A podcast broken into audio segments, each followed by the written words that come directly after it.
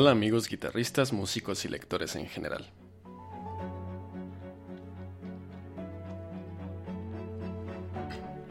Esta vez el contenido que traigo es algo diferente a lo que hago regularmente en el canal. Se trata de un 15 minutos leyendo junto. Mi idea es practicar mi lectura en voz alta y hacerlo como lo haría regularmente para otras personas, pues compartir mis lecturas es otro de mis pasatiempos preferidos. Intentaré hacer este tiempo ameno, como de un amigo a otro amigo, para que lo puedas escuchar mientras realizas otras actividades o a modo de audiolibro, aunque el nombre que mejor le quedará tal vez sea el de podcast. Espero que los libros que leeremos aquí te sean de bendición en tus actividades académicas, laborales o pasatiempos y lo puedas compartir con otros que disfrutan de la lectura o, o que no lo hacen pero les gustaría escuchar a alguien contarles cosas regularmente interesantes. Hoy abriremos por séptima vez el libro La música por dentro de Jorge Velasco, quien fue investigador del Instituto de Investigaciones Estéticas y además obtuvo una beca Guggenheim en, en 1987.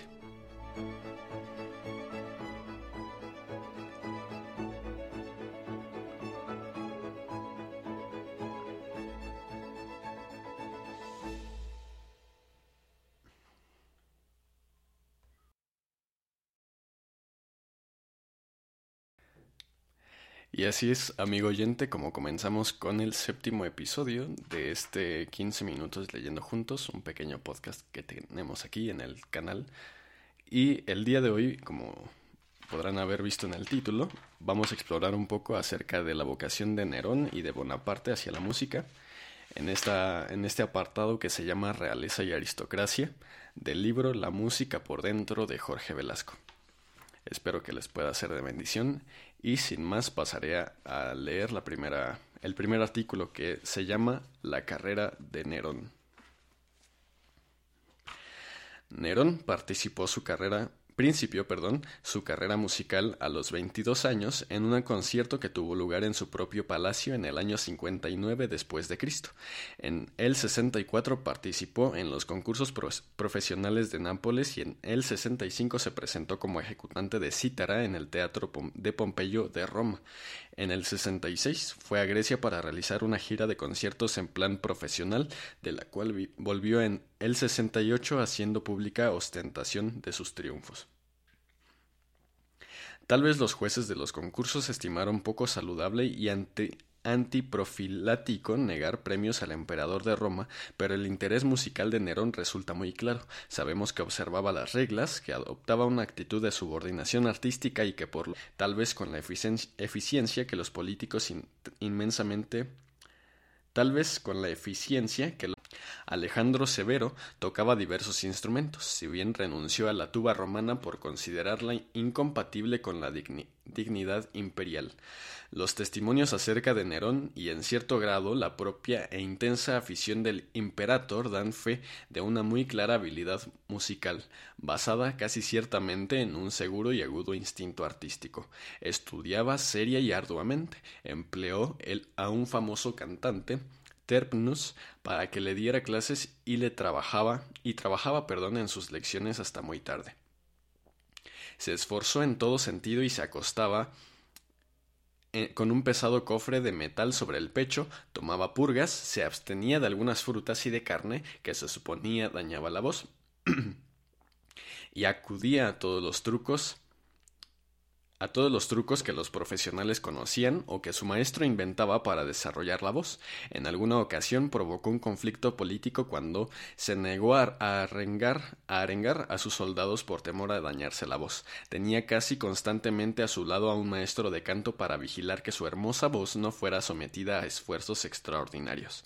Antes de, de una de sus apariciones públicas como músico, elaboró detallados planes para el uso de un claque de seis mil personas que debería dividir debería dividirse en multitud de grupos pequeños y asegurar el éxito de su amo.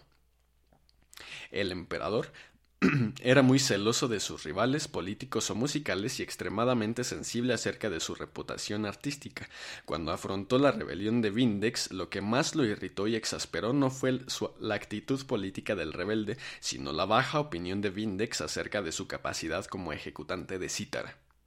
Sin embargo, Ninguna mujer decente romana tocaba como, tocaba un instrumento musical demasiado bien y ningún patricio ortodoxo bailaba a menos que estuviera borracho. Un emperador con aficiones musicales era considerado una calamidad social y el horror que causaron las inclinaciones musicales de Nerón no fue condicionado por sus apariciones como músico, sino por el hecho de que deseara considerarse un artista profesional y se presentara como tal. Sin embargo, las aficiones musicales imperiales no faltaron jamás marzo de 1983 es este artículo. Y rápidamente, amigo oyente, pasamos al siguiente artículo que se llama La verdad sobre Bonaparte. Usted ha oído, seguramente, aquella frase tonta de que los pocos em, tarados anormales enemigos de la música le atribuyan a Bonaparte, como un intento bastante absurdo de justificar su pereza y falta de sensibilidad. Entre comillas dice, la música es el menos desagradable de los ruidos. Sin embargo, un examen muy somero de las actividades de Napoleón nos revela que, fue, un, que fue un entusiasta, mecenas y un buen aficionado a la música.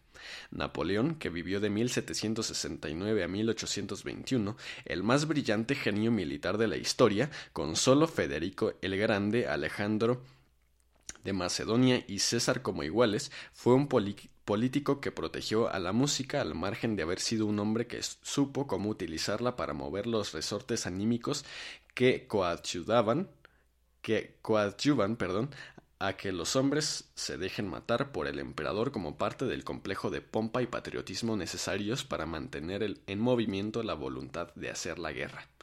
La reacción de Napoleón ante la música fue siempre favorable. Gustaba y gozaba de la música y entendía un poco de ese arte. Solía favorecer la melodía de la música italiana y no era muy partidario del estilo francés contemporáneo a Méhul, que vivió de 1763 a 1817, y Berton, que vive de 1767 a 1844.